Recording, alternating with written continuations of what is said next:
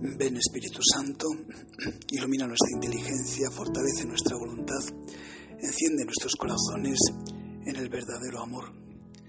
Santa María, hija del Padre, Madre del Hijo, esposa del Espíritu Santo, danos intimidad con Dios. San José, Maestro de oración, concédenos el don de la oración.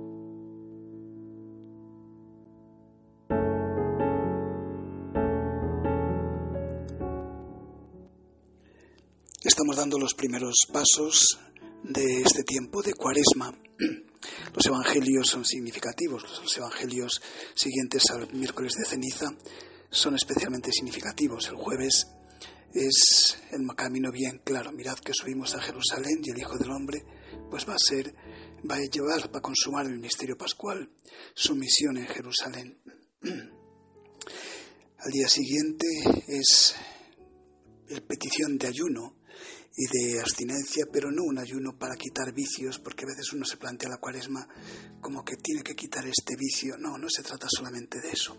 Se trata de estar con el novio, estar con él, que el ayuno sea para vincularnos mucho más con Jesús, no para sentirnos mejor nosotros mismos o más ligeros de vicios, sino para estar más unidos con el Señor.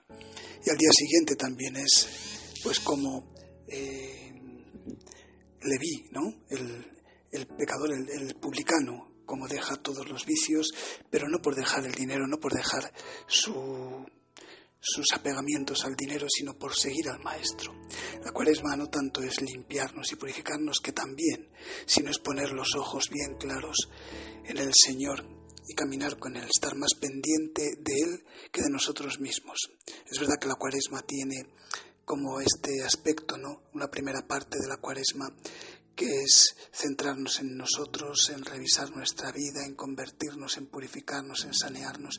Y luego hay otra mitad que es ya olvídate de ti mismo y céntrate en Jesucristo que está ya a punto de subir a Jerusalén y consumar su misterio pascual.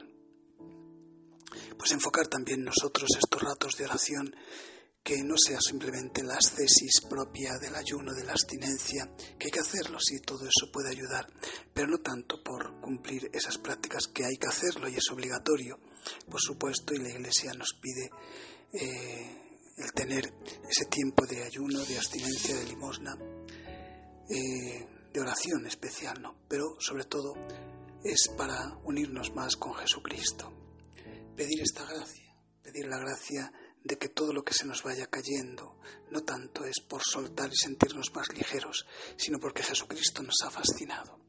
Nos fascina su misión, nos fascina el misterio que lleva encerrado. Quiere explotar de amor en su corazón, lo hará un día en la cruz, pero ya en este tiempo de cuaresma, los íntimos, los que por la misericordia de Dios hacemos oración diaria, es para bucear en el misterio del corazón de Cristo y ver que ahí hay un fuego ardiente una explosión de amor por el Padre, por dar gloria al Padre y porque esa explosión de amor pueda llegar a todos los hombres. El Señor quiere íntimos, está no tanto perfectos, que sí, hay que luchar por la perfección y por la liberación de nuestros defectos y de nuestras pobrezas y de nuestros vicios, pero quiere sobre todo íntimos, que pegaditos a Él pues vayamos sintiendo lo mismo que siente Jesucristo, una infinita pasión por el Padre y una infinita pasión y súplica e intercesión por la salvación del mundo. La cuaresma que sea esto, pedir esta gracia de liberarnos de cualquier apegamiento, de cualquier pobreza personal, pero no tanto por vernos mejores o ver que hemos quitado este vicio, que hemos mejorado en esta virtud, que también, pero sobre todo que Jesucristo nos ha fascinado que su misión redentora es también eh, la nuestra, es pedir la gloria de Dios, es presentar nuestra vida para gloria de Dios y para salvación de las almas. Así nos quiere el Señor. Pues que estos días de cuaresma, al rezar, al hacer nuestro rato de oración, que tratemos de sintonizar con el corazón de Cristo, que tiene ya un horizonte claro vamos a Jerusalén y en Jerusalén quiero explotar de amor y quiero que esa explosión empape toda la tierra y toda la historia.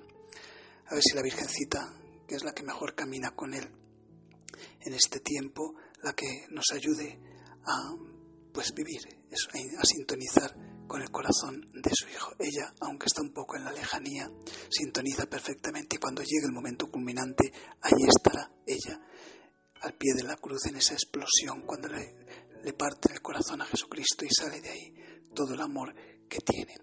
Está como a la distancia, pero cuando llega el momento, ella es la que mejor entiende y la que mejor recibe ese amor infinito del Señor por todos los hombres.